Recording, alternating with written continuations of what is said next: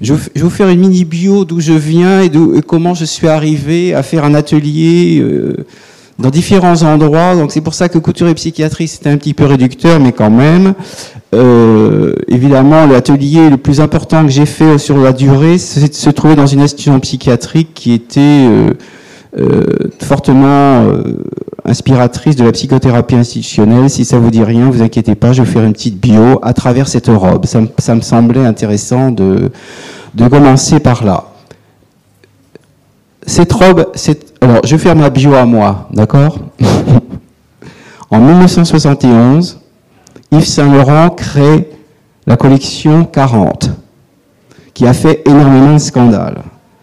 Elle a fait scandale au même titre que le tailleur bar de Christian Dior pour euh, différentes raisons, mais en fait qui se rejoignent. C'est qu'en 48, les gens pour acheter des tissus avaient des tickets de rationnement et que la jupe noire, mais ça vous savez peut-être déjà, que la jupe noire nécessitait un fond énorme, plus de 20 mètres de tissu, ce qui était un véritable scandale parce que les ménagères n'avaient pas les moyens de s'acheter un mètre de, tissu. Pour anecdote, par exemple, dans un grand magasin qui s'appelle la Belle Jardinière, pour pouvoir se marier, on a mis une douzaine d'œufs, un lapin et des tickets de rationnement pour avoir les tissus pour faire la robe. Vous voyez, donc un peu, euh, on est encore aussi euh, euh, là-dedans.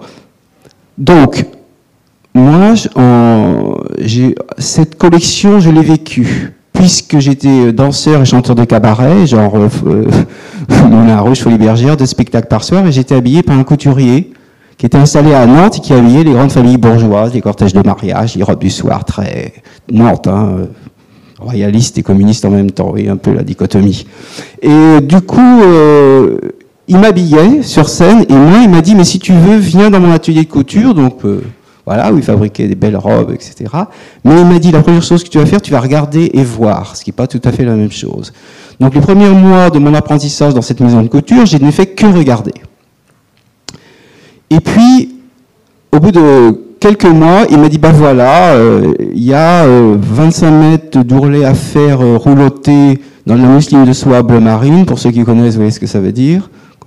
Fais-le à la façon des, des roulotés Hermès sur les foulards, vous voyez, euh, comme ça, avec cette régularité. Bon, j'y suis arrivé. Et puis après, il m'a confié euh, une robe en, en, jersey de soie. Vous voyez ce que c'est le jersey de soie C'est-à-dire que c'est de l'eau, quoi, quasiment. Euh, de Jane Muir, qui est une créatrice anglaise dont j'ai retrouvé la trace. Je sais pas si vous connaissez. On trouve encore des patrons vintage de cette dame-là. Je pensais pas organiser mon intervention comme ça, mais quand même directement. Et il y avait une exposition sur les années 80 rue de Rivoli au musée des arts décoratifs et j'ai retrouvé cette créatrice-là. Et je me suis retrouvé à dupliquer après six mois avoir regardé et fait ce premier ourlet, à avoir à faire cette robe en jersey de soie. Je vous assure qu'une fois que j'ai fait le, le rouloté sur la mousseline de soie et le jersey de soie, j'étais un petit peu formé quand même, voyez-vous. Et c'est une formation dont je me suis, je me suis toujours, toujours servi. Alors ça, c'était en 1971, donc je vais vous passer les, étapes. Mais cet apprentissage-là m'a permis de, de venir devant vous aujourd'hui, de parler d'une expérience au niveau effectivement dans la psychiatrie, mais pas que, avec, autour du vêtement, de l'enveloppe corporelle, du vêtement sculpture, du costume de théâtre. D'accord? Il y a une témoin ici de mon parcours là-dedans, qui est une amie à moi qui est venue aujourd'hui, je suis très content de la voir. Mais je, donc on passe en 1974. En 1974, je fais partie d'une troupe qui a eu énormément de succès. Mais énormément, c'était une troupe de travestis euh, qui s'appelait les Mirabelles et qui euh, utilisait le travesti dans tous, ses, dans tous ses sens pour le théâtre, avec un discours très revendicateur puisqu'on était euh, dans la revendication homosexuelle qui était une, un fléau social, qui était, il ne faut pas l'oublier ça, en 74 c'était un fléau social, nous pouvions être arrêtés, mis en prison, etc. Donc nous avions repris les codes vestimentaires du cabaret, mais avec des discours euh, politiques très très très marqués. Mais nous n'étions pas dans les cabarets, mais sur les maisons de la culture et les grandes scènes de théâtre. Et à la première à Paris, Oran se sont retrouvés là. Euh, C'était la bataille d'Hernani à l'Anthrax, je vous expliquerai ça pour ça. Se sont retrouvés là Michel Foucault, Félix Guattari, tous les moteurs, les motomanes de la Bastille, euh, Paloma Picasso et des grands intellectuels homosexuels, euh écrivains, et les travestis des grands cabarets euh, qui n'existent plus maintenant. Et ça a été un véritable scandale. Mais 1974. Mais alors là, ce qui est curieux, c'est que moi, du, jour au lendemain, après une représentation de première, je me suis retrouvé dans des cercles, des cercles d'intellectuels et une fréquentation quasiment permanente de l'appartement et de la vie de Félix Guattari au quotidien. Voilà. Qui avait déjà à l'époque fantasmé que je pouvais faire quelque chose avec les malades. Avec Daniel Sivadon et Jean-Claude Pollack qui ont écrit un magnifique livre. Je vais vous donner quelques références euh, bibliographiques qui s'appelait La Borde ou le droit à la folie, puisque ma grande intervention avec les malades, ça s'est situé à la clinique de la Borde, qui est une clinique de la psychothérapie institutionnelle. Psychothérapie institutionnelle, ça n'existe pas, c'est la moindre des choses, entre, entre parenthèses, de s'occuper des patients psychiatrisés de cette manière-là. Cette robe-là a été faite par Marguerite Cyr à l'hôpital de Saint-Alban en Lozère en 1948, schizophrène, dans son isolement de sa chambre. C'est exactement le même moment où Jean Dubuffet a classifié l'art brut. L'art brut, ce sont tous les gens à la marge. Les solitudes, les solitaires, les spirites, euh, et après, si vous voulez, c'est donc tous les gens à la marge et qui ne sont pas forcément dans un système, dans une institution psychiatrique, qui sont seuls, qui sont enfermés, etc. Et en fin de compte, en pensant à l'intervention que j'allais faire ce matin, je me suis dit, mais en fin de compte, dans les grandes signatures de la couture, il y a des gens qui ont été comme ça. Si on prend Madame Gray, dont il y a eu la magnifique exposition au musée Bourdelle, je ne sais pas si vous l'aviez vue, on avait assisté, elle, était autodidacte. Les autodidactes font partie des, dans la classification des arbres. C'est tous les gens qui n'ont pas de référence à l'art direct ou qui n'ont pas eu de formation institutionnelle par rapport au métier qu'ils allaient faire. Et Mme Gray, c'était exactement le cas, puisqu'elle a inventé le plissé plat, comme ça, et sans être passée par une école. Ça, c'était aussi peut-être à cette époque-là. Donc, moi, je, je, fais ce petit, ce petit saut, euh, cette, cette, robe, donc, vous voyez, un petit peu, déjà, euh, elle a été faite de manière asilaire dans cet hôpital de Saint-Alban. Et à l'hôpital de Saint-Alban, eh bien, comme tout le monde, c'était euh, à cette époque-là, tout le monde crevait de faim. Et pour pas que les malades puisqu'ils ne crèvent de faim, ben on avait ouvert les cellules, on avait tout le monde mis au travail, dans les champs, etc. Enfin, je, je fais grossièrement ça. Et on envoyait les, malades chercher dans les campagnes, dans les villages autour, du beurre, du lait, pour, que les malades ne meurent pas de faim. Donc ça a été, c'était un, système très très ouvert. Bon. Alors on va passer, euh, euh, on va passer des années. J'étais intermittent du spectacle et de la psychiatrie, c'est-à-dire j'ai costumier, danseur, euh, chanteur, etc. Et je me suis retrouvé euh, depuis 1976 jusqu'à 2011 à faire mon métier et à venir à la borde travailler avec les malades, les approcher. Mais pendant des années, je ne me suis pas autorisé à, à faire mon métier d'extérieur. Et ça me semblait euh, une autre scène. Alors évidemment, pour certains, euh, les gens en psychiatrie, euh, en psychiatrie c'est vraiment une planète Mars, parce que là on débarque dans un monde euh, où j'ai l'impression que moi la scène que je, vivais au quotidien dans mon métier d'artiste, etc., ça c'était une autre scène, mais je pouvais pas toucher, moi j'avais du mal. A fallu attendre 2004 et, et j'ai fait une demande pour faire les, les costumes du songe d'une nuit d'été qui étaient montés à ce moment-là. Entre-temps, évidemment, il y a eu ce magnifique film de Nicolas Philippert qui s'appelle La moindre des choses, qui est l'expérience du théâtre à la borde avec les malades. Bon. Et en 2004, alors je vais essayer de... Si, quelqu'un pouvait m'aider à faire ça, ce serait génial. Euh, je passe à une autre chose. Voilà. Alors non, c'est pas ça. Alors c'est pas ça que je veux. Alors, on va... Je, je voulais. Euh, maintenant, ça va être à peu près que des commentaires d'images. Ce qui est intéressant, si vous voulez, c'est que euh, on va revenir parce que en une heure et demie raconter 40 ans d'histoire avec la psychiatrie et la mode et le théâtre, etc. Ça va être un petit peu compliqué. Alors voilà, voilà un petit peu euh, deux choses que j'ai faites sur une trentaine d'heures avec des schizophrènes et des psychotiques dans une institution de la MGEN qui s'appelle l'Institut Marcel Rivière.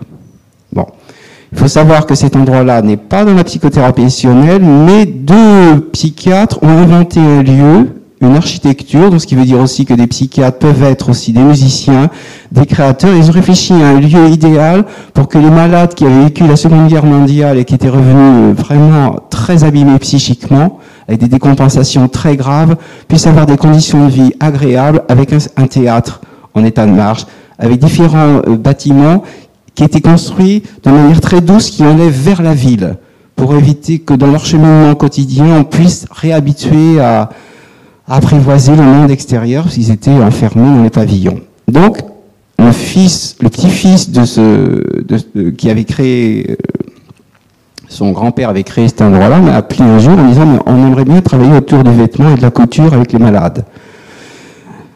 Alors bon, moi, j'ai, du coup, euh, je ne suis pas servi. je suis pas. ce que je vais dire aussi, c'est qu'il je suis pas un, psychiatre, je suis pas un psychanalyste, juste bon m'a invité avec mon savoir-faire d'artiste, d'avoir fait des costumes de théâtre, etc., à venir envisager de travailler sur l'enveloppe corporelle. Alors petite phrase que vous connaissez sans doute tous de Monsieur Yves Saint Laurent qui va revenir très très souvent dans la conversation, c'est rien n'est plus beau qu'un corps nu. Le plus beau vêtement qui puisse habiller une femme, ce sont les bras de l'homme qui l'entoure pour celles qui n'ont pas vécu ce bonheur-là, je suis là. Ça en dit long. Ça veut dire que le couturier qui va habiller une femme qui a les moyens de se payer une robe sur mesure, il a quelque chose à restaurer. Alors dans le domaine, dans le champ psychiatrique, c'est pas de l'ordre de la restauration que ça va se passer, parce que là on est plutôt de, voilà, mais j'ai trouvé cette phrase, cette phrase d'Yves Saint Laurent m'a toujours euh, animé parce que je me suis dit, mais si euh, déjà dans une clientèle classique normopathe, comme ça, euh, s'il y a déjà quelque chose à restaurer au niveau de l'image de soi, vous vous rendez compte, et déjà lui, qui était quelqu'un de très fragile, il faut, faut, lire le livre de Laurence Benaïm très très bien sur sa biographie, etc., qui est très intéressante, mais déjà lui, il a transformé, si vous voulez, sa fragilité, qui était très très grande, en une espèce de sublimation, et en plus il accueillait des, des, des, clientes qui avaient besoin aussi d'avoir euh, cette estime de soi, quelque chose de, de voilà, de se rapproprier quelque chose. Donc, vous qui avez travaillé, qui travaillez dans la couture, faire, pour proposer une robe, faire un essayage de quelqu'un qui se sent voyez, dont le corps a déjà été, on lui a renvoyé quelque chose d'abandonné, tout choses comme ça, c'est très compliqué. Alors avec les schizophrènes ou avec les psychotiques, en fait tout ce que vous voulez, dans le champ psychiatrique, c'est tout à fait autre chose. Hein, si ce n'est pas de restauration, puisqu'on ne sait même pas, puisque le docteur Henri Kaklina, qui a d'abord mis 60 ans à essayer de comprendre les mécanismes du morcellement et de la dissociation, et moi c'est pas moi qui vais vous l'expliquer là, je, je n'en ai pas les moyens. Simplement que dans cette organisation d'une clinique psychiatrique où il a une circulation assez grande, etc., on m'a permis de faire cet atelier-là. Alors, je voulais juste vous, vous dire, euh, justement, écouté le monsieur euh, tout à l'heure parler de la précarité. Il faut savoir que un malade euh, psychiatrisé, etc., avec son allocation adulte handicapé et qui a le forfait hospitalier en France, hein, à payer, il ne lui reste plus que 1 euro ou 2 euros par jour.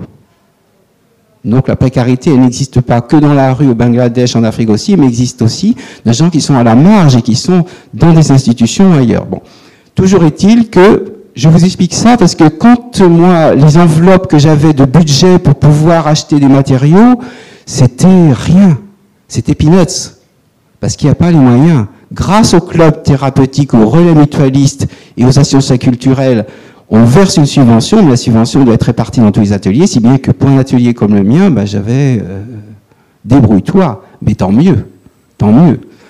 Alors, je parle de, cet événement-là parce que du coup, je me suis dit, mais comment je vais faire avec 100 balles, quoi? Qu'est-ce que je vais faire? Parce que j'avais quand même euh, l'idée que je voulais pas faire euh, quelque chose de moche, quoi. C'est pas moche, ça, hein, c'est plutôt de l'allure, quoi. Et du coup, je suis tombé sur euh, une association à Bourgoin-Jallieu qui récupère tout ce qui est des usines. Et là, par exemple, cette, cette euh, chose à droite, ce n'est que des chutes de gens qui font de la cartonnerie. Vous savez, les, les, trucs qu'on doit plier, etc. Bah, c'est tout ce qui est vidé, tout ce qui reste, tous les chutes. Ça vaut rien. Et ça, c'était les, les, les, voiles, les voiles pour les, pour les surfeurs, pour euh, trucs comme ça, et, et, l'autre chose pour les rideaux euh, qu'on met devant les, les portes comme ça. Mais j'ai acheté ça, rien du tout. Donc je suis arrivé au relais mutualiste de la clinique avec mes cartons remplis de ça, dit on va faire de la haute couture avec ça. Bon, d'accord. hein. Mais c'était vraiment, oui, il n'y avait pas que ça, hein, il n'y avait pas que, que ça, mais ça, bon. Et je, et je veux dire, ce qui était intéressant, c'est que je voulais travailler sur mannequin. Et alors, celui-là, il a été fait par trois personnes.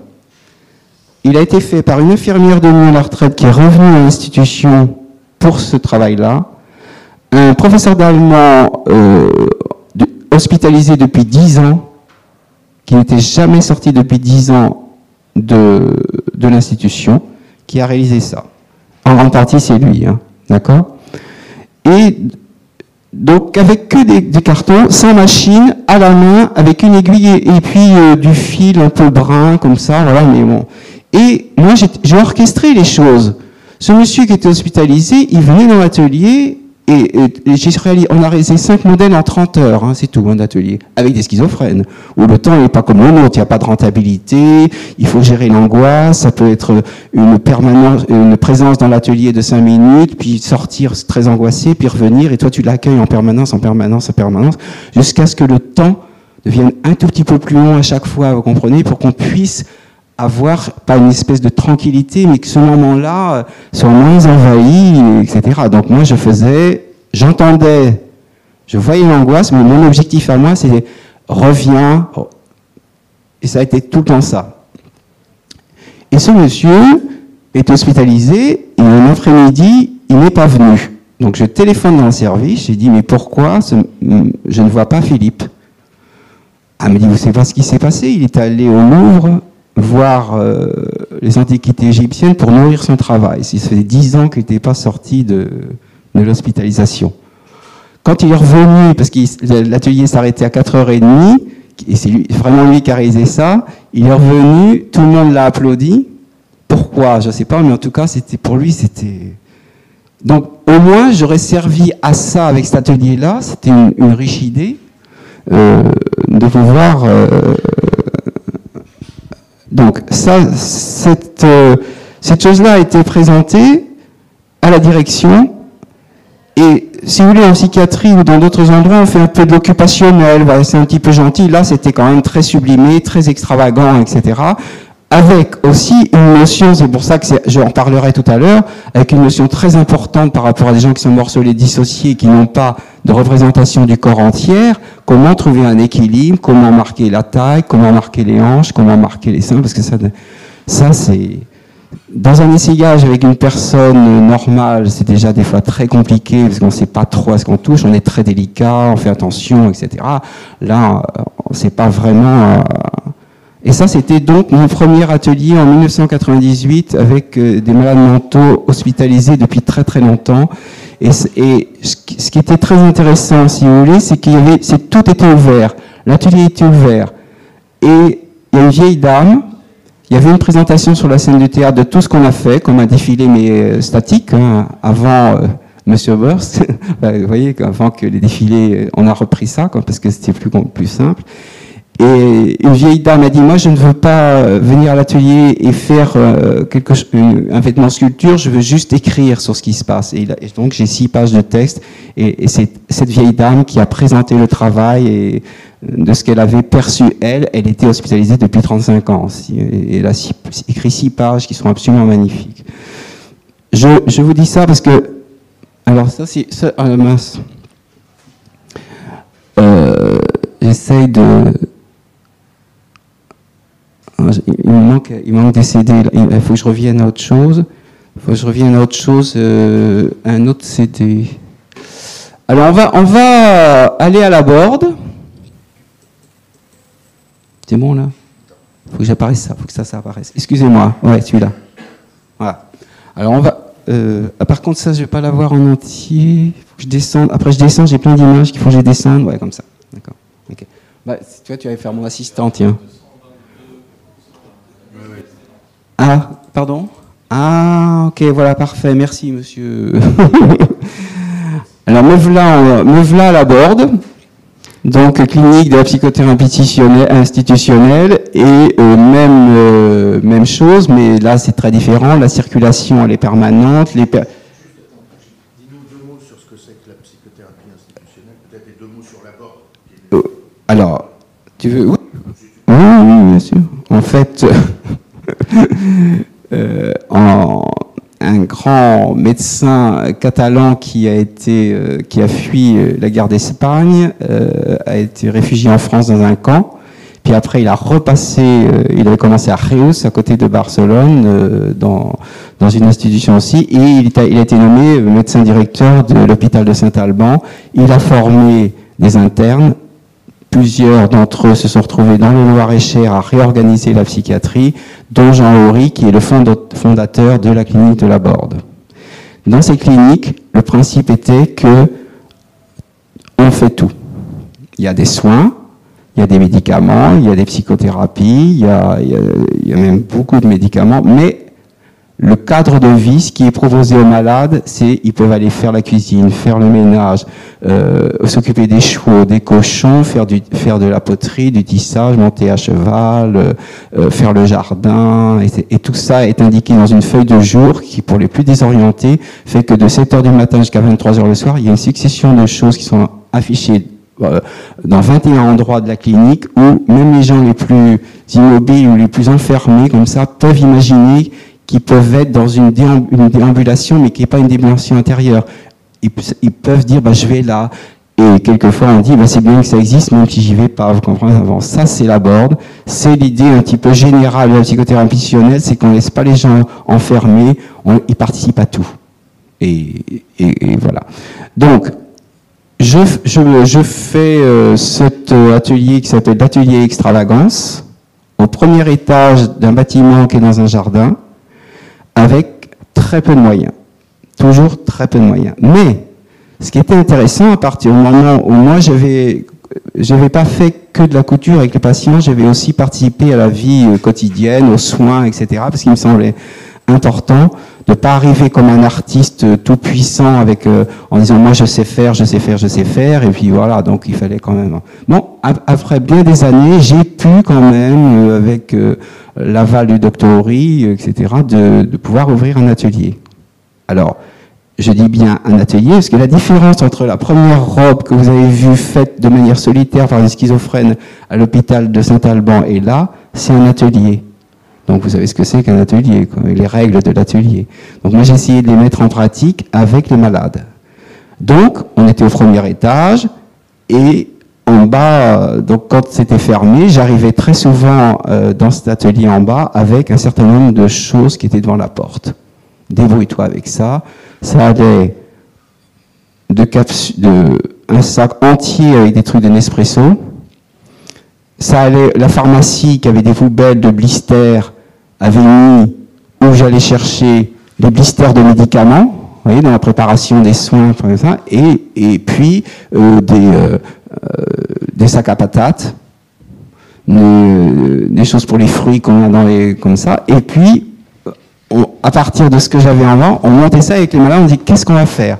Alors j'avais quand même mis plein de, de livres à leur disposition pour regarder les collections, les choses comme ça. Mais enfin, bon, on est quand même dans le champ psychiatrique. Donc, et en plus, moi, je ne savais pas qui allait monter. Donc, c'est, c'est aussi des gens qui, euh, par connivence, euh, j'aime bien ce mot connivence, euh, et aussi parce que je, ils me connaissaient, sont venus. l'idée, c'était pas, c'était sur ma personne, mais en même temps, il fallait pas non plus me sacraliser rien du tout. Il fallait que j'accueille, accueillir, accueillir, accueillir le patient qui arrivait, mais avec une obligation D'ailleurs, c'était pas que pour les patients, c'était les infirmiers, tout le monde avait le droit de venir, les éducateurs, les stagiaires pouvaient être dans l'atelier, ce qui a donné des choses absolument. Juste pour préciser, l'idée de psychothérapie institutionnelle signifie qu'on soigne l'institution. Voilà, on soigne l'institution aussi, mais ça, c'est absolument. Il a raison, c'est que euh, pour bien soigner, il faut soigner l'institution, et dans n'importe quel domaine, puisque ce qu'on a appris dans la psychothérapie institutionnelle, on peut, on peut l'appliquer dans n'importe quel autre domaine de marketing ou autre, hein, Geneviève. Donc, en fait, voilà, un jeune Coréen très euh, très schizophrène arrive dans l'atelier, très très envahi. Hein. Par quoi Je ne me pose jamais la question. Moi, je suis pas médecin.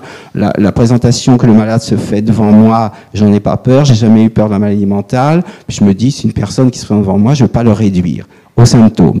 Si j'étais trop près du symptôme et si c'était trop dans l'idée de le soigner en fonction de son tableau clinique, c'était foutu d'avance. Et ça, il aurait vu tout de suite que j'étais trop près de ça. Donc moi, je me suis pas, je l'ai pris en compte, mais je ne l'ai pas réduit la personne aux symptômes, aux, crises classiques ou aux, événements absolument extra, euh, de, de, sa folie. J'ai juste accueilli la personne en leur disant, bah, la règle ici, c'est qu'au bout de cinq minutes, on se met au travail, comme dans un atelier. Donc ce garçon, alors je vous explique un petit peu, vous avez compris de quoi il s'agissait, c'est pas trop mal comme, euh, comme robe. Hein. Ça c'est pour recouvrir la résine grise les, les cultures dans le jardin, parce qu'il y avait jardin potager. Donc il nous donnait les chutes. Après ça c'est après ça c'est justement les, le dessus de capsules de Nespresso. Et le reste ce sont des pacotes et des tranxènes qui sont des médicaments évidemment. Euh, Alors nous avons construit ces tropes de manière traditionnelle à la main en sachant que là, entre les moments où, le jeune homme, ça, ça a duré sur un an, une fois par mois, cinq jours, quatre heures d'atelier par jour avec les malades, avec toutes les étapes de l'angoisse, du départ, du retour, de une minute, mais non, ça va pas, les sueurs, etc. Il y avait toujours quelque chose qui, euh, qui était très. Donc, si vous voulez, il faut bien se rendre compte que ça, ça n'a pas été réalisé par 172 heures dans un atelier comme vous pourriez faire sur une robe, une commande, etc. Il, fallait prendre en compte ça. Mais au bout du compte, qu'est-ce qu'on voit? On voit quand même quelque chose d'équilibré, d'harmonie, mais avec que des trucs de récupération et que des trucs qui sont des trucs euh, euh sublimer l'acte de prendre des médicaments en transformant sa propre capsule, son propre blister en ornement d'un vêtement, et je vous assure que quand on a, on a, exposé énormément ces œuvres dans différents endroits, et pas des endroits psychiatriques, les, les femmes disaient mais c'est du Armani, on a envie de, de le porter, euh, combien ça coûte? J'ai dit ben, 15 000 euros, 150 000 euros, comme vous voulez, mais, euh, mais ça pouvait retourner euh, aux patients. Dans cette institution-là aussi, par exemple, il y avait une poterie. Donc fabriquait des cendriers au colombin, des choses classiques, quoi. Et moi, je dis, mais pour moi, pour mes, pour mes vêtements, j'ai besoin de boutons. Et souvent, à la bord, dans la, dans la poterie, c'est pas du tout péjoratif, mais tu avais des très vieilles personnes hospitalisées depuis 40 ans, médicalisées depuis 40 ans avec beaucoup, beaucoup de médicaments, donc étaient un peu euh, tassées, qu'on pensait démentes ou qu'on pensait gâteuses, mais quand elles étaient dans l'atelier, je te jure qu'elles étaient loin d'être gâteuses. Hein. Donc moi, je faisais des commandes, et un jour, J'allais pas dans les autres ateliers juste pour dire bonjour, etc. Puis leur dire, bah voilà le projet qu'on a, débrouillez-vous avec ça. Et j'ai reçu un, après-midi, comme ça, pareil. On, avait en bas de l'atelier un, carton dans lequel les, ces vieilles démentes et ces vieilles personnes hospitalisées m'avaient fait des boutons pour les costumes de théâtre. Bon, côté franchement, euh, alors, c'est pas pareil que de dessiner d'abord quelque chose et puis après de le fabriquer. Là, c'était on fabrique, on t'amène et c'est à nous de le l'envisager. Comment on peut l'intégrer dans un costume de théâtre? Alors, ensuite, euh, parce que je savais très vite, mais bon, je ne vais pas pouvoir tout aborder, mais quand même, il y a une série de dessins. Vous voyez? Alors, ce garçon est tombé malade très très gravement euh, alors qu'il était créateur de chaussures pour Kickers Junior.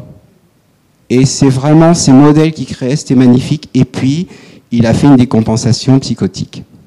une décompensation. Quoi. Et il y a une dimension qui était incroyable, c'est que la première fois qu'il est venu, etc., et qu'il savait qu'il ne pouvait plus toucher, enfin qu'il ne pouvait plus, qu'il n'arrivait plus à toucher un crayon, il était mais dégoulinant de sueur, d'angoisse, etc. Parce que il avait à la fois quelque chose qui se présentait à lui de possible, mais qui lui était dans l'impossibilité psychique de, de recommencer.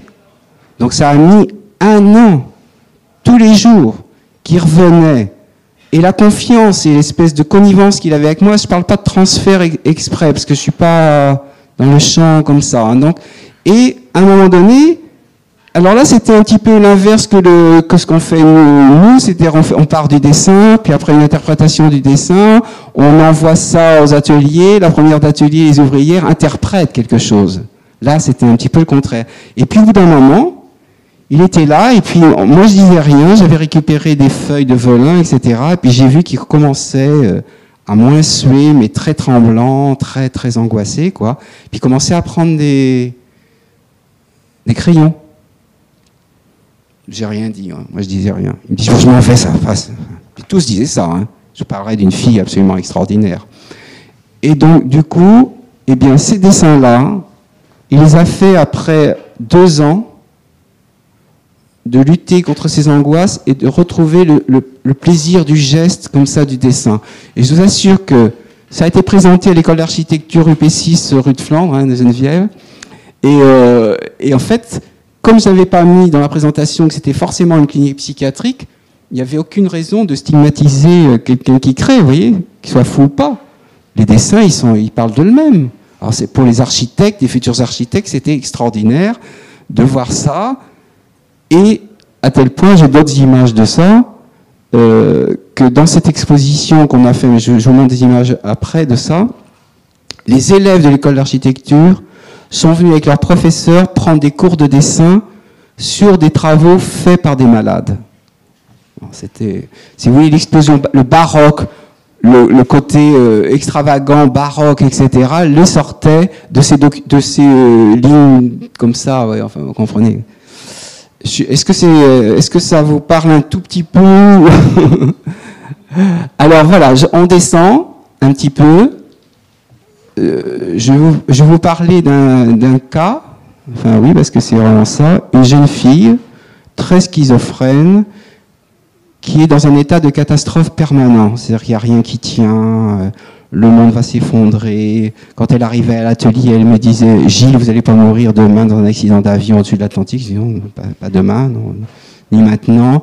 Et, et en fait, c'était. Alors, là, ce qui était intéressant sur cette fille-là, c'est qu'elle avait une pratique autour de son enveloppe, de la représentation de ce, qu'était son corps dans sa chambre, en fabriquant des tenues des mille et une.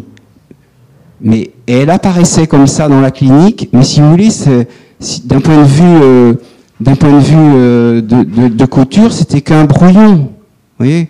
Mais rien ne tenait, quoi. C'est-à-dire, elle arrivait dans ses robes euh, dans la clinique, mais on a l'impression que plus elle marchait, plus, plus ça se, ça partait en, en lambeaux. Mais c'était, une reine des mille et une nuits.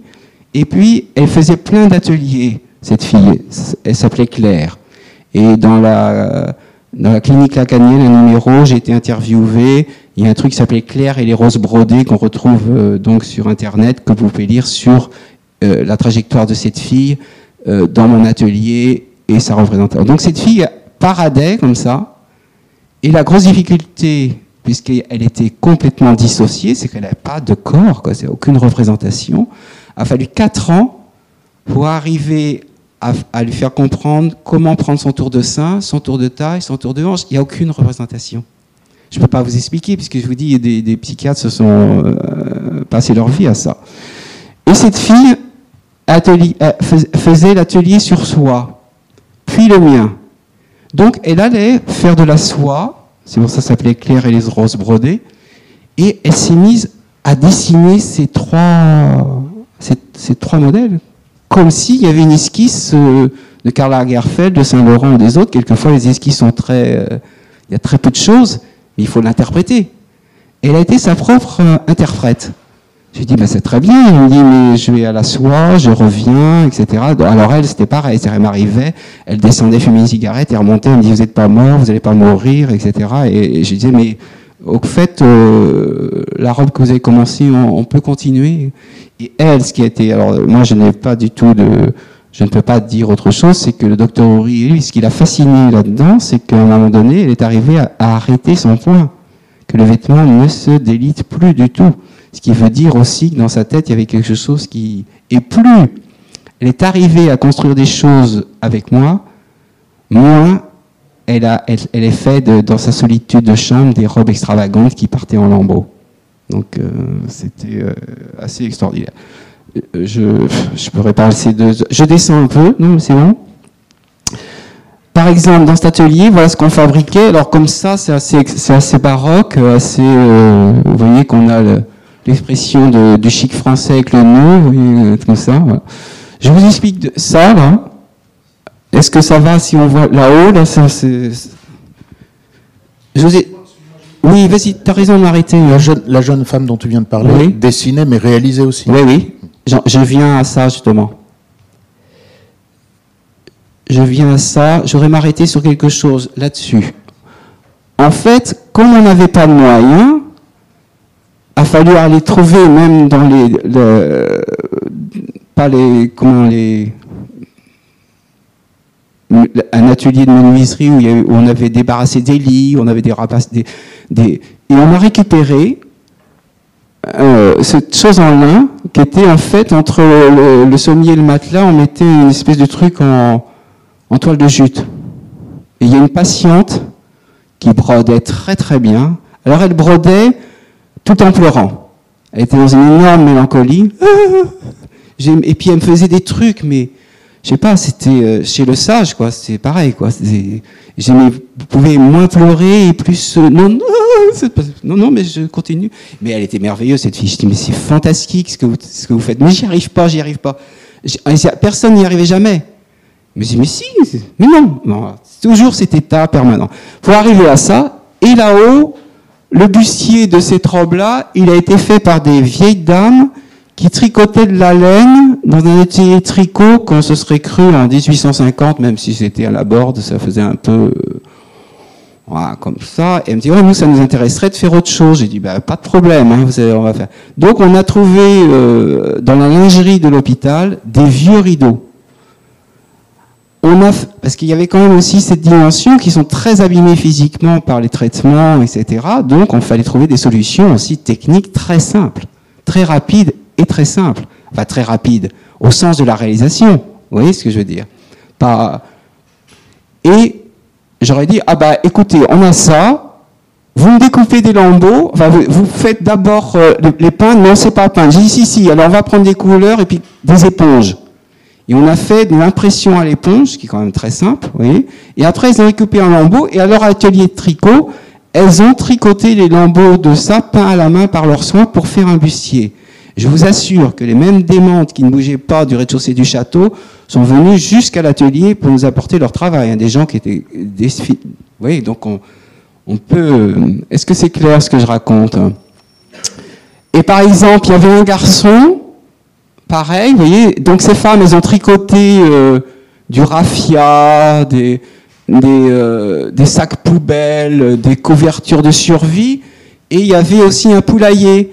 Et il y a une dame qui a amené du grillage à poules. Vous voyez Et il y avait une, une, éducatrice qui était là, qui a écrit un magnifique bouquin, Marine Orgeux, qui m'a dit, bon, quand même, dans ma vie, ça aurait été le premier à faire peindre des trous, parce qu'elle peignait les grillages à poules. C'est que des trous, quoi.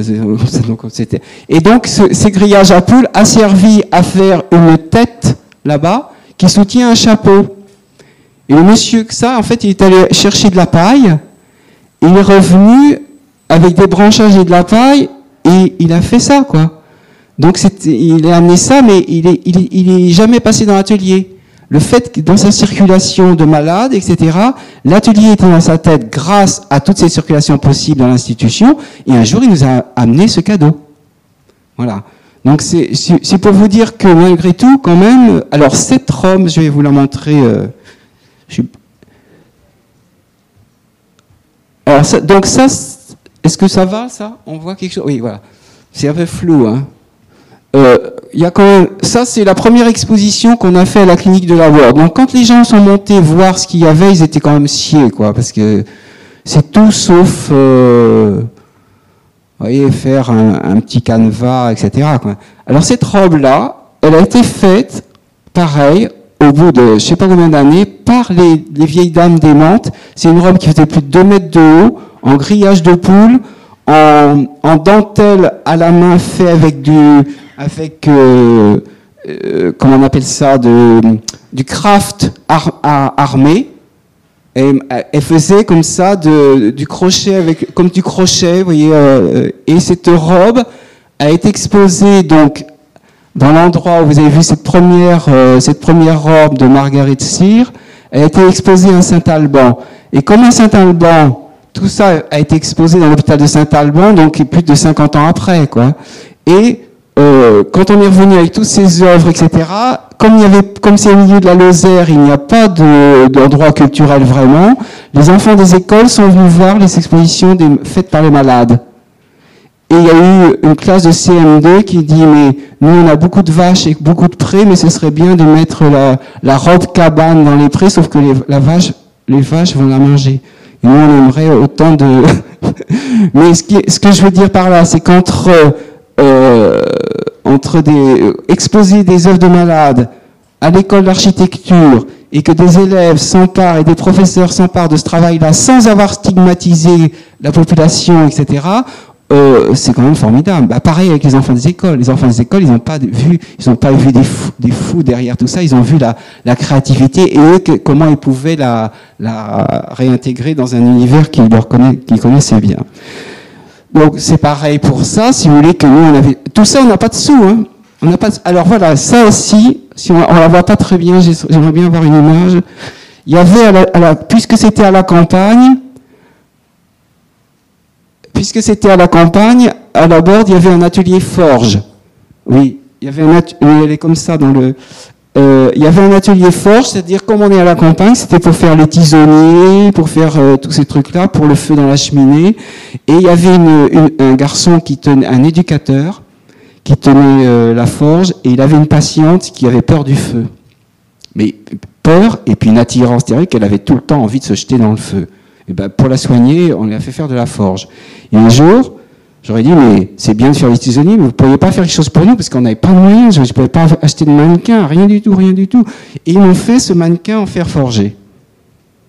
Puis à la poterie, il y a une, dame qui est venue de la poterie et qui m'a dit, mais nous, on aimerait bien euh, recouvrir ce mannequin en fer forgé, qu'est-ce qu'on va faire? J'ai dit, bah regardez dans les bouquins de défilé de haute couture, ben, on va faire de la dentelle de pierre.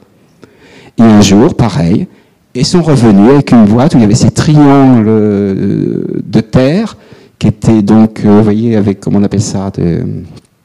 Ah bon, bah passons. Euh, ça c'est blanc, mais c'est pas, comment on appelle ça là Quand on fait de la poterie, on met du... Oui, c'est de la céramique, mais si vous voulez, voilà, c'est en céramique. Et donc, et du coup, et, bien cette robe est encore exposée à la Société d'études en histoire de la psychiatrie à, à Nogent-sur-Marne, et c'était euh, sublimé, quoi. C'est incroyable. Donc, et en fait, non seulement ils m'ont fabriqué euh, ces, ces, dentelles de pierre et ces triangles émaillés, voilà, c'est ça, d'accord. Mais en plus, ils ont pensé à que c'était fragile, donc ils m'ont fait des, des, trucs pour remplacer, quoi. Les malades. Hein que les malades, hein. c'est que qui font ça.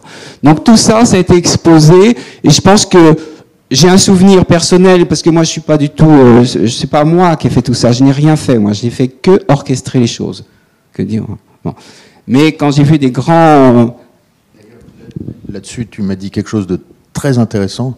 J'aimerais bien que tu me dises tout à l'heure, tout maintenant ou plus tard, mais tu m'as dit l'art-thérapie, ça n'existe pas. Non, l'art-thérapie, ça n'existe pas. Ça, je pense que c'est très utile à savoir. Voilà. Si tu peux tout à l'heure euh, nous dire ce Oui, en fait, si vous voulez, encore plus que dans n'importe quel autre domaine, euh, les mots ont un sens. Et dans le domaine de la psychiatrie, chaque mot a un poids qu'on ne peut pas démystifier. Vous voyez, c'est très compliqué, quoi. Si, je me, si je m'étais placé dans l'idée que c'est de l'art-thérapie, j'aurais tout de suite en tête le tableau clinique de la personne. Et le docteur Jean Horry disait une chose très juste. Il disait, c'est très essentiel de poser un diagnostic, mais une fois que le diagnostic est posé, on l'oublie pour pouvoir travailler sur la personne. Et ça, si j'étais dans l'art-thérapie, ça veut dire que j'aurais consulté le dossier, voir ses médicaments, et j'aurais mis une barrière d'interprétation en permanence. Tandis que la vraie euh, interprétation, c'est une interprétation faite par le patient de ce qui se passe pour lui. Et d'ailleurs, c'est très bien que tu aies, euh, dit cela. C'est parce que moi, par exemple, je n'ai jamais eu de, réunion avec les médecins pour dire ce qui se passait dans l'atelier, quels étaient les impacts, parce qu'ils en avaient, ils, les recevaient tous les jours, les patients. Donc euh, l'impact, ils l'avaient dans la, de, la séance qu'il y avait avec le psychiatre ou avec le psychanalyste. Vous voyez donc là où, là là où, je suis sûr, c'est que j'avais mis une bonne distance avec les gens pour pas être, euh, si vous voulez, bon, euh, il y a eu des trucs très violents quand même, hein, je veux dire, euh, mais que ça, ça répond un peu. Alors j'ai un autre. Euh, tout tendance à penser que l'art thérapie c'est forcément très bien. oui, voilà, c'était. En fait, aussi ça dépend, ça dépend des, des endroits, mais quand même j'ai travaillé au SAMU social et au, au LHSS de Nancerre avec les mêmes les mêmes choses. Euh, euh, Geneviève pourrait le dire, par exemple, la, euh, la, maison mère du SAMU social où on accueille, si vous voulez, la misère du monde dans des soins quotidiens, etc. C'est vraiment international. Le langage du vêtement est un langage universel et j'ai travaillé, j'ai travaillé là-bas sur du papier craft peint, parce que c'est tout ce qu'on pouvait s'acheter. D'accord? Et comme j'étais installé dans la chapelle qui était au rez-de-chaussée du SAMU social, il y avait les gardiens, qui étaient vraiment pas sympas et qui n'avaient pas envie de me voir là, là il y avait euh, les aides-soignants, les soignants, les femmes de ménage et les gens de la cuisine. Et ben, tout le monde est passé par là. Tout le monde. Et j'ai vu, par contre, euh, au niveau du tableau clinique, moi j'ai vu vraiment des choses euh, très très difficiles. Des, jeunes noirs enfutés à 20 ans à cause de, de ce qu'ils vivaient dans la rue me fabriquaient des merveilles, des merveilles. Ils n'oubliaient pas le handicap, ça se voyait, mais là, ils étaient pour euh, sublimer quelque chose et retrouver quelque chose de leurs racines. Moi, j'ai ça, m'a beaucoup. Euh, je, veux, passer à l'autre CD. Vous savez, dans les grandes institutions comme ça, on a des congrès. Mais quand on arrive à un congrès, on, vous donne une, sacoche avec marqué congrès, la date, etc. C'est en nylon marron, noir ou gris, c'est assez, assez comme ça.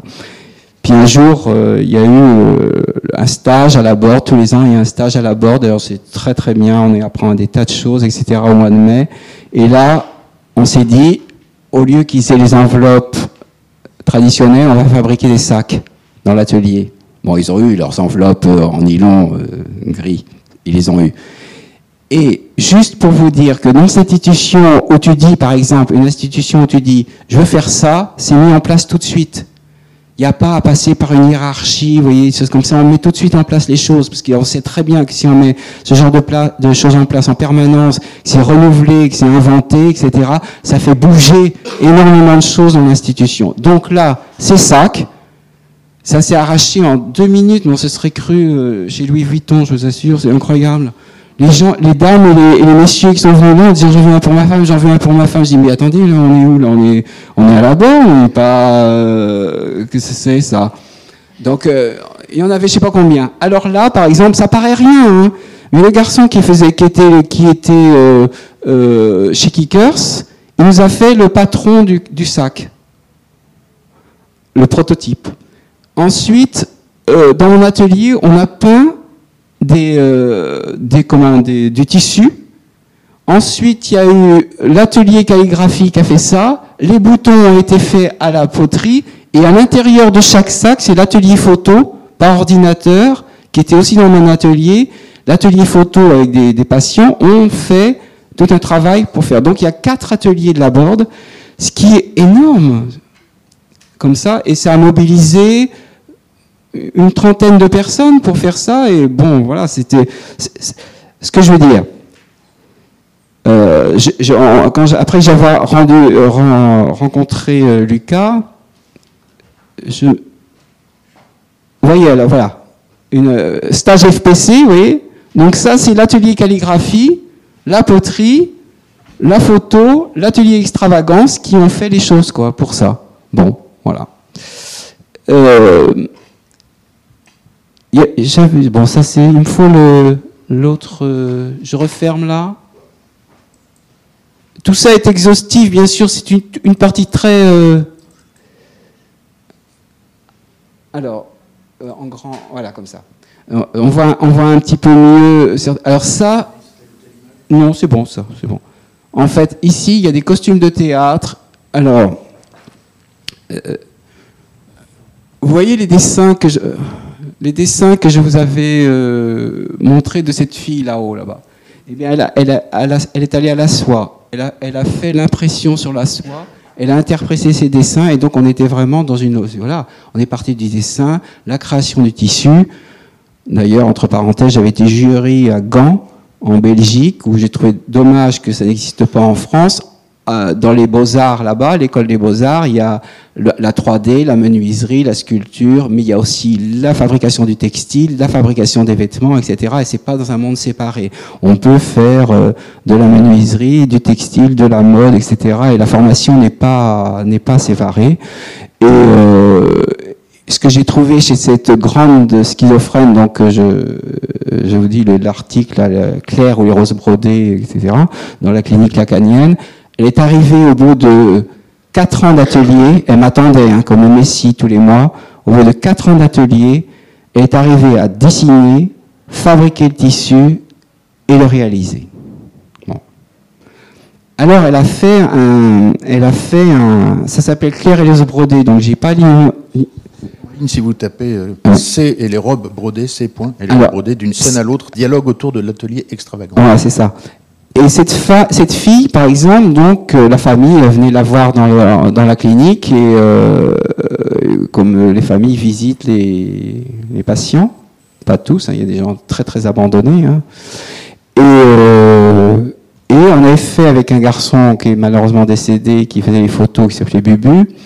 On a fait une exposition dans le jardin des premiers travaux des malades que j'avais fait. On a fait ça dans le jardin potager euh, de la clinique sous un apatam, donc un truc africain qui avait été parce qu'il y avait une relation avec la Côte d'Ivoire et quand il y avait un apatam qui avait été construit. Et Claire avait passé 150 heures à faire la soie, dessiner des fleurs et faire des broderies. Bon, magnifique, mais vraiment magnifique. Donc j'expose sous la patame, cette énorme euh, peinture sur soie brodée, euh, et arrivent les parents. Bon, les parents étaient invités. Euh, il faut savoir qu'à la Borde, on a tous les 15 août, on peut venir qui veut passer dans la clinique parce que c'est une fête, il y a du théâtre, il y a tout ça. Et donc, voilà, ça se passe comme ça, c'est très convivial, c'est très agréable, les parents sont là, les patients sont là, tout le monde est là. Et à un moment donné, le père, il s'arrête avec sa femme devant euh, le panneau de soie brodé et il dit Oh, mais Gilles, c'est moi, hein, euh, c'est une merveille d'équilibre. Ah bon? Oui, oui. Et le père et la mère ont dit Mais c'est qui qui a fait ça? Je dis bah, C'est votre fille. Alors là, je ne sais pas si vous pouvez imaginer le silence. Et dans le silence de la mère, du père et de la fille, il y avait 30 ans d'histoire devant moi. De... Mais alors, toute cette hospitalisation, tout ça, toute cette maladie, elle, peut déboucher sur autant de beauté de la part. Vous vous rendez compte je ne pourrais pas, moi j'interprète pas, je ne sais pas ce qui, je sais pas ce qui s'est passé à ce moment-là, mais alors c'était quand même euh, magnifique, magnifique. Je ne sais pas où on en est du temps. Ça devrait être. Ah, on a encore 20 minutes. Très bien. Alors, cette jeune fille, alors, cette jeune fille, alors ça, je vais vous expliquer aussi. Comme il nous restait des capsules de Nespresso que vous avez vues dans la première robe, un peu Armani, euh, comme ça, il fallait bien qu'on fasse quelque chose euh, du reste, parce qu'on jetait rien. Rien ça, ce sont les capsules de Nespresso, Et ça, c'est l'habit du pape, ça. Les patients voulaient fabriquer une nouvelle robe pour le pape. avec les mules, hein, avec, euh, euh, comme ça. Donc, pareil, pareil, des rideaux blancs qui nous restaient, du travail à l'éponge, et on a fabriqué la tenue du pape, avec les mules. Et donc, pour se faire annoncer dans les couloirs du Vatican, ça c'est pas moi qui dis, c'était une patiente, il fallait qu'il s'annonce avec les clochettes de Nespresso. Ben, c'était complètement... Euh, je sais pas si vous connaissez un, peintre qui s'appelle Alfred Courme, mais c'était à peu près ça. Quoi. Bon. Mais alors, je, voudrais vous parler de ça, parce que c'est une fille qui s'appelait Claire Rose Brodé, elle m'a fait ce haut. Elle voulait faire un bustier. Sauf qu'elle avait aucune représentation de son propre corps. Et donc, il fallait bien euh, bustier, surtout bustier, oui, il faut quand même. Euh, il y a un travail à faire. Alors moi, je, veux dire, là, où c'est compliqué, si vous voulez, de. Si moi je suis dans une formation de couture et qu'on m'apprend à, faire les mesures, les comment, les comment on appelle ça, les, hein? Oui, les valeurs. de, couture avec les patients, c'est impossible. Mais il faut, arriver quand même au même résultat. C'est-à-dire que même s'il n'y a pas eu de valeur de fait dans la tradition, dans la règle de l'art, d'ailleurs, à propos des règles de l'art, il faut lire les textes de Bourdieu dans les règles de l'art. Et euh, je vous explique juste deux choses. Ce bustier, donc, vous voyez que de loin, bon, ça se tient. C'est pas très. C'est tout. Euh. Il y a à gauche l'épaule brodée de l'intranquillité et de la permanence de l'angoisse, et un an après, l'épaule du calme. C'est-à-dire qu'il a, fallu des, journées, des journées de l'accueillir 5 minutes, 10 minutes, 15 minutes, 20 minutes, repartir, fumer, manger, écouter son propos sur la, sur la fin du monde, etc., que j'écoutais sans écouter, puisque moi, mon objectif, c'est de, de, cette jeune fille qui, donc, a trouvé, dont les parents ont trouvé l'équilibre, et elle, à force de persévérance, et aussi parce que c'était moi qui faisais l'atelier, il faut bien le dire aussi, même si je, je vous assure, c'est pas, c'est quand même parce que je le tenais l'atelier, elle m'a dit, mais ça y est, j'y arrive. Et tout à gauche se défait, donc, euh, comme en couture, hein, euh, vaut mieux penser avant que d'avoir à défaire un ouvrage. Là, euh, elle, c'est lequel qui défaisait son propre ouvrage. C'était comme, vous voyez, c'était infini, infini, infini.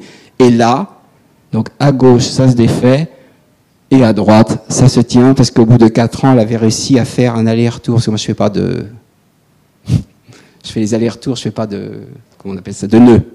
J'ai appris à pas faire de nœuds. Donc, je commence une couture, et du coup, je lui dis, bah, et euh, le docteur Horry avait trouvé ça incroyable. C'est ce qu'il avait retenu. On avait fait une intervention euh, à la Cinémathèque de Toulouse avec lui. Lui, ce qu'il avait le plus intéressé, c'est le, le, le, vêtement avec les capsules de dépacote et de tranxène, parce qu'elle avait dit, alors là, vous avez atteint un, niveau de sublimation. Et le fait qu'au bout de 4 ans de travail avec moi, elle ait réussi à, arrêter son point.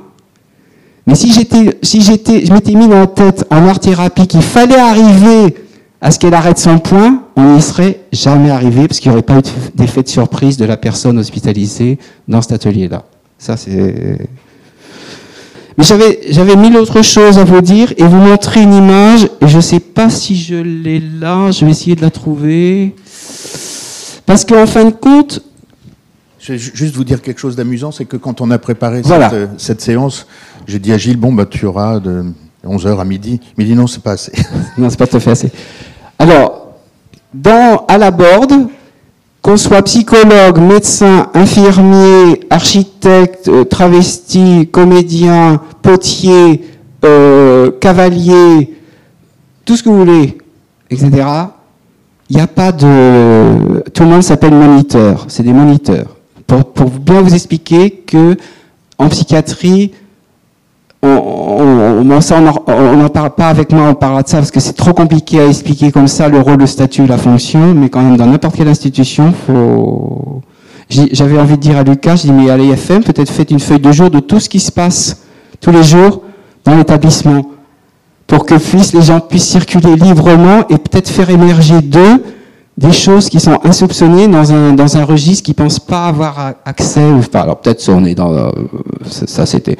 Alors ce garçon, euh, master 2 en philo, très très intello euh, de Rennes, arrive pour faire un stage à la Borde. Son regard en dit long, hein, je vous assure. Il arrive dans l'atelier chargé de, de, tout ce qu'on peut avoir comme l'anti-Oedipe de Deleuze et Guattari. D'ailleurs, petit, petit détail, la première fois qu'on se rencontre avec Lucas, il ne me connaît pas, au bout d'une heure, il montre une image Dolce Cabana, non, c'était Deleuze et Guattari. Alors ça, je me suis dit, bon, je sais pas si Guattari aurait aimé l'image, parce que un détournement de ça, ça m'a fait rire, mais c'est vrai ou pas? Et ce garçon, Alexandre, que j'avais convié aujourd'hui, il ne pouvait pas, il venait à l'atelier, et moi j'avais pour principe que les gens qui venaient à l'atelier, au bout de huit minutes, ils restaient pas. C'est pas, on vient pas là en visite, on travaille. Donc, il me dit, ben, je travaille. Et j'ai mis à la machine à coudre, et comme il avait son master 2 de psycho, très, et puis plus d'autres choses, il a eu son, c'était marrant ce qu'il disait l'autre là, je lui ai donné son brevet de couturier. Parce qu'il est resté dans l'atelier, il s'est mis à la couture, et quand il voyait les malades arriver, Ça lui paraissait tellement incroyable la façon dont ils arrivaient dans l'atelier, comment ils se présentaient, ce que j'en faisais. C'est celui qui l'a dit. Moi, je faisais, je suis très spontané comme ça. Il était, mais... Et là, on le monte en face de Claire, la fille qui monte l'escalier et qui apparaît en reine de la nuit, comme ça, hein, et qui va faire dans l'atelier à ses côtés le, bustier avec les épaules.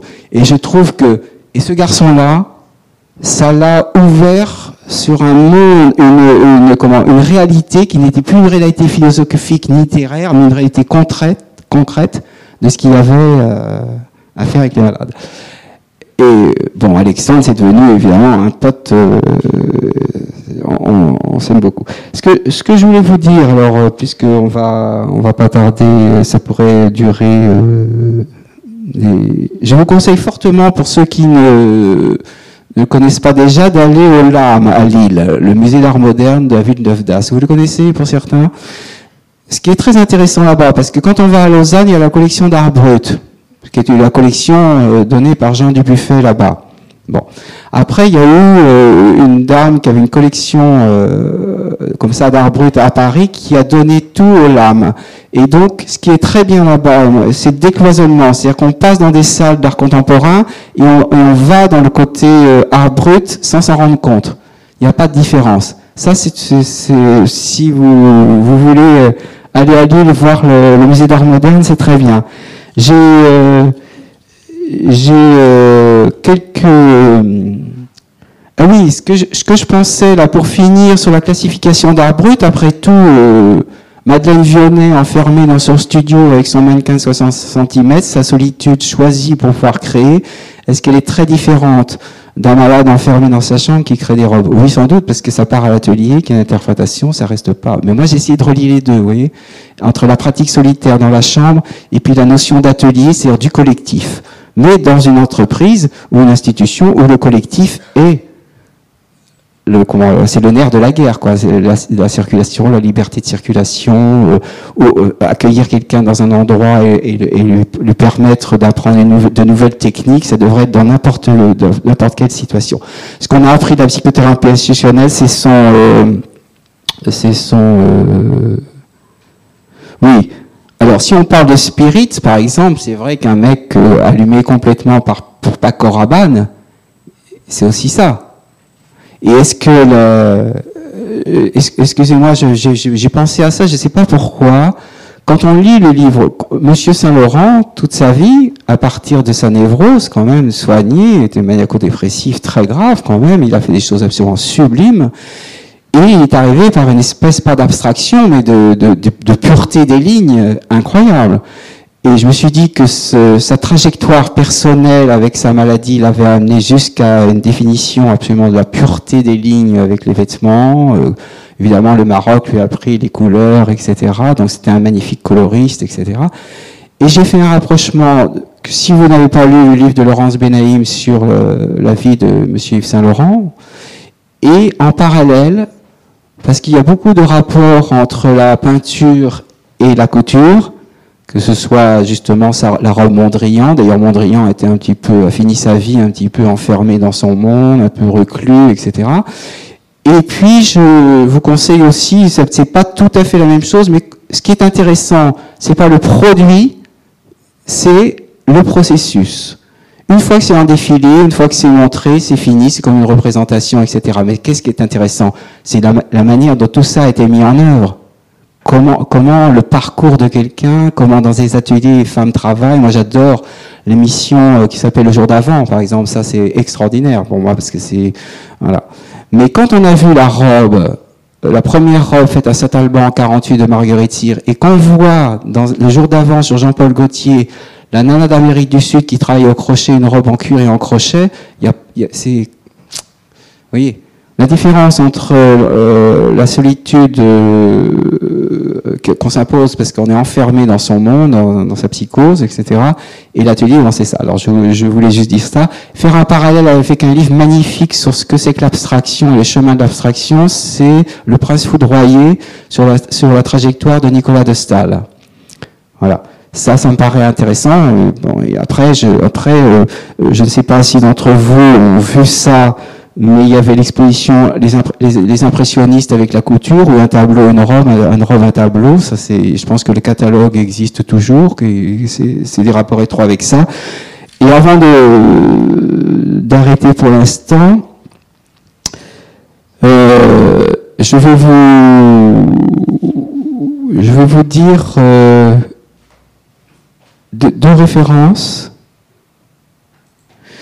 alors, une, si ça vous intéresse dans le champ, alors il y a le, il y a le Félix Guattari qui a fait transversalité en psychanalyse et transversalité, parce que l'idée globale de tout ça, c'est la transversalité. C'est en fait cohabiter dans un même endroit pour un objectif commun des gens qui ont des horizons très très différents, voilà, mais qui sont au service d'une même chose, quoi. Je veux dire. Euh, donc ça, c'est intéressant. Donc le docteur Horry a fait un séminaire qui, euh, qui est vraiment très intéressant, qui s'appelle Création et schizophrénie chez Galilée. Ça, c'est une référence absolue. Pour ce qui est le questionnement qui s'est fait sur une année à Sainte-Anne euh, de séminaire, c'est est-ce que des gens comme euh, Van Gogh, ça on le sait, Antonin Artaud, euh, on peut inclure aussi des grands créateurs, parce que je, voyais justement, euh, je m'interrogeais là-dessus sans avoir plus d'informations. Il y a une grande créatrice new-yorkaise qui s'est suicidée récemment, une styliste. Oui.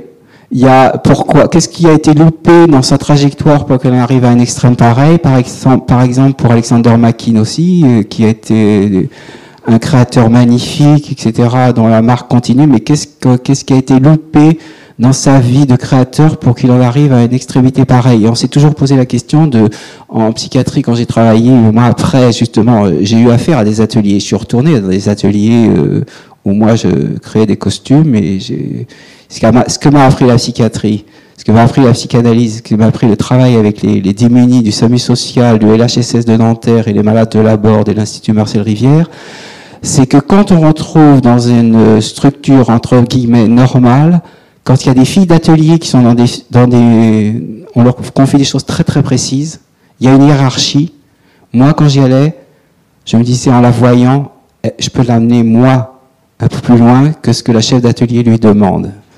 Dans mon dans ma fonction comme ça, et j'ai travaillé des ateliers de ville. Il y a, un endroit, bon, je vous explique. Hein, et ce que ça m'a appris, c'est que je peux même dans une structure hiérarchisée, euh, dire, mais elle, je suis sûr qu'elle a des compétences autres que lui confie pas la chef d'atelier parce que bon, c'est comme ça. Mais moi, dans ma position, je peux dire à la chef d'atelier, ah, ça, je pense que la culotte, je peux lui convenir, euh, le bloomer, je peux lui faire faire. Mais ah, si, si, si, si, on va le faire, le manteau, etc. Et euh, bon, ça, c'est tout ce que j'avais à vous dire ce matin. Et voilà. Ah non, c'est pas tout. Hein. Pas tout hein. Je, suis sûr, qu'il y a des questions pour, pour Gilles. Bah, voilà. Peut-être il y a des questions. donc, puisqu'on est dans les références et les bibliographies, il y a donc euh, ce que vient de, de, mentionner Gilles. Et puis, je vous invite à écouter ce, ce podcast d'Edouard Launay, Spiritisme et création. Oui. Qui, c'est vrai. Qui prolonge très très fortement ce qui vient d'être dit. Est-ce qu'il y a des questions? Ou des interventions Ou rien. Ou, oui. ou ça suffit. Franck. Franck. Ah bah, disons. Vas-y. Faut pas me piéger. Hein, pour lancer le bal. Euh, merci. J'ai vraiment apprécié votre. Euh, ta présentation. Hein. Euh, je suis un grand fan d'art brut à la base, donc vraiment ça m'a. Ça, ça, vous a intéressé. oh là là. Oui. Euh, justement, j'ai apprécié le parallèle, mais est-ce que ce que vous avez mentionné à un moment de dire euh, euh finalement euh, dans l'art brut on individualise beaucoup et quelque part l'histoire, le parcours individuel compte beaucoup aussi dans la réception et le rapport qu'on peut avoir avec l'œuvre. là, on est plutôt effectivement face à une création collective, mais est-ce qu'on pourrait imaginer justement d'individualiser certaines ce travail ou est-ce que c'est complètement euh, contradictoire avec l'approche euh, du traitement des, des patients? Ah bah non, euh, non, je, je pense pas, non, du tout. non, non, mais euh, euh, tu peux préciser sur euh, l'individuel, l'approche individuelle? Bah, si on va par exemple sur la, la collection de l'art brut, on voit euh, alors Aloïse, euh, Ouais. etc. Ils sont tous, ils ont tous le, on, on a tous leur biographie euh, et ils sont en plus dans un euh, vraiment un développement d'un- d'une esthétique très très personnelle. Alors, justement, c'est ça. que- euh, Pardon. si, si, si, oui. Mais si tu veux, nous, euh, la différence, c'est que je ne crois pas qu'il soit dans une, démar- une démarche esthétique euh, déterminée à l'avance. Oui. C'est-à-dire que nous, par exemple, on est, on- c'est ce qui pourrait dire, par exemple, qu'il serait dans une espèce de tendance. Nous, Donc ça, on ne retrouve pas dans le- ce travail. D'accord. euh, Effectivement, il y a des, il y a des, il y a des, des, euh, des éléments d'esthétique que- qui, qui Oui. font qu'on peut parler effectivement d'un artiste parce qu'il y a un langage euh, Mais, euh, propre qui est développé. Alors, le langage propre, il est d'abord, d'abord, alors c'est une question euh, intéressante sur quelle différence y a-t-il entre créativité et création. Mhm. C'est-à-dire que le monde psychique, quand on est dans la créativité, se fout des normes. Quand on est dans la création, on s'en fout beaucoup moins. On est plutôt dans, d'ailleurs, c'est, oui, dans le côté, euh, bon.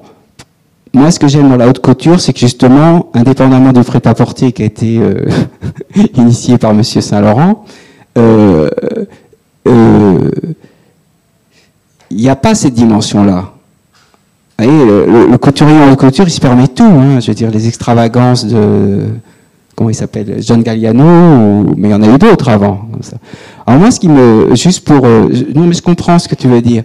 Par contre, quand on est dans le champ du soin, par exemple, sans, sans dans ce que vous avez bien compris que c'est pas de l'art-thérapie, etc., c'est la dimension psychique. On est aux côtés de la créativité. Mais la créativité, avec déjà des gens qui n'ont pas de corps, qui n'ont pas de représentation de leur corps, ou que le corps est morcelé éclaté dans tous les sens, comprenez que ça. Donc peut-être c'est c'est le champ du, psychisme interne qui sort à l'extérieur dans un truc de créativité, quoi. Je pense quand même euh, que le fait. D'abord, il y a une chose très intéressante, c'est que quand on est dans un atelier, c'est extrêmement silencieux.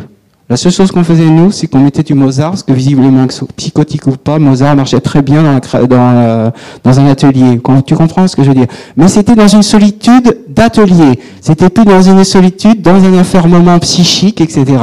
Donc, est-ce qu'on parle de créativité? Est-ce qu'on parle de création? Je ne sais pas. Quand on est dans, dans le domaine, de, le champ de, de, faire des collections, etc., on est dans la création. Quoi. On est dans bon, Mademoiselle Chanel disait que euh, la mode est dans l'air du temps, mais c'est aussi un manifeste. C'est aussi, euh, on se repère par le vêtement.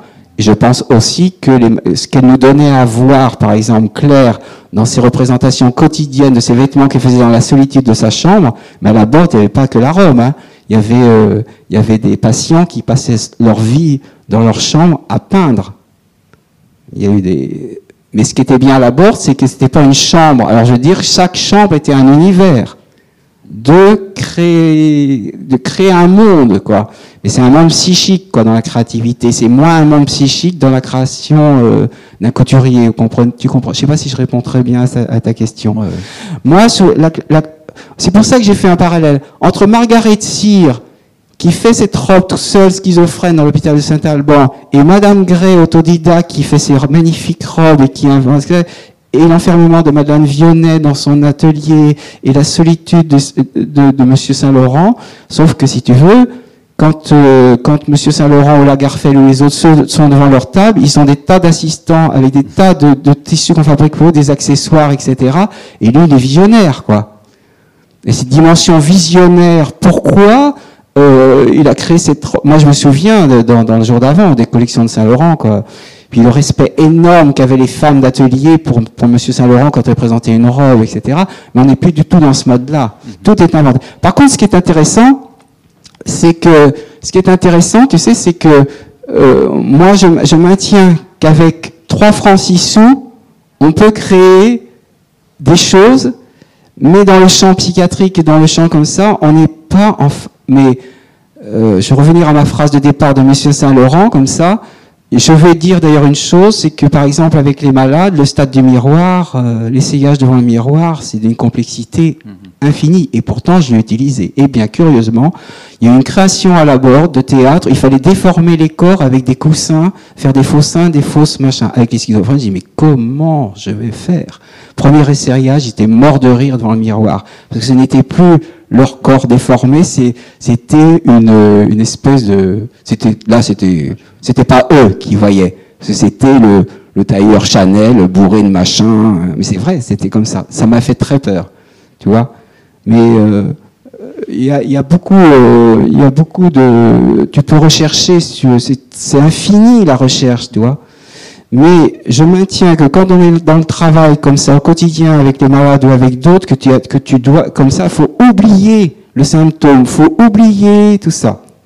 Mais bon, dans l'art brut, c'est quand même, c'est que solitaire, quoi. C'est mm. que solitaire. Ouais. À la collection d'art brut, la porte euh, sculptée à la petite cuillère par quelqu'un qui est enfermé dans une cellule, c'est quoi?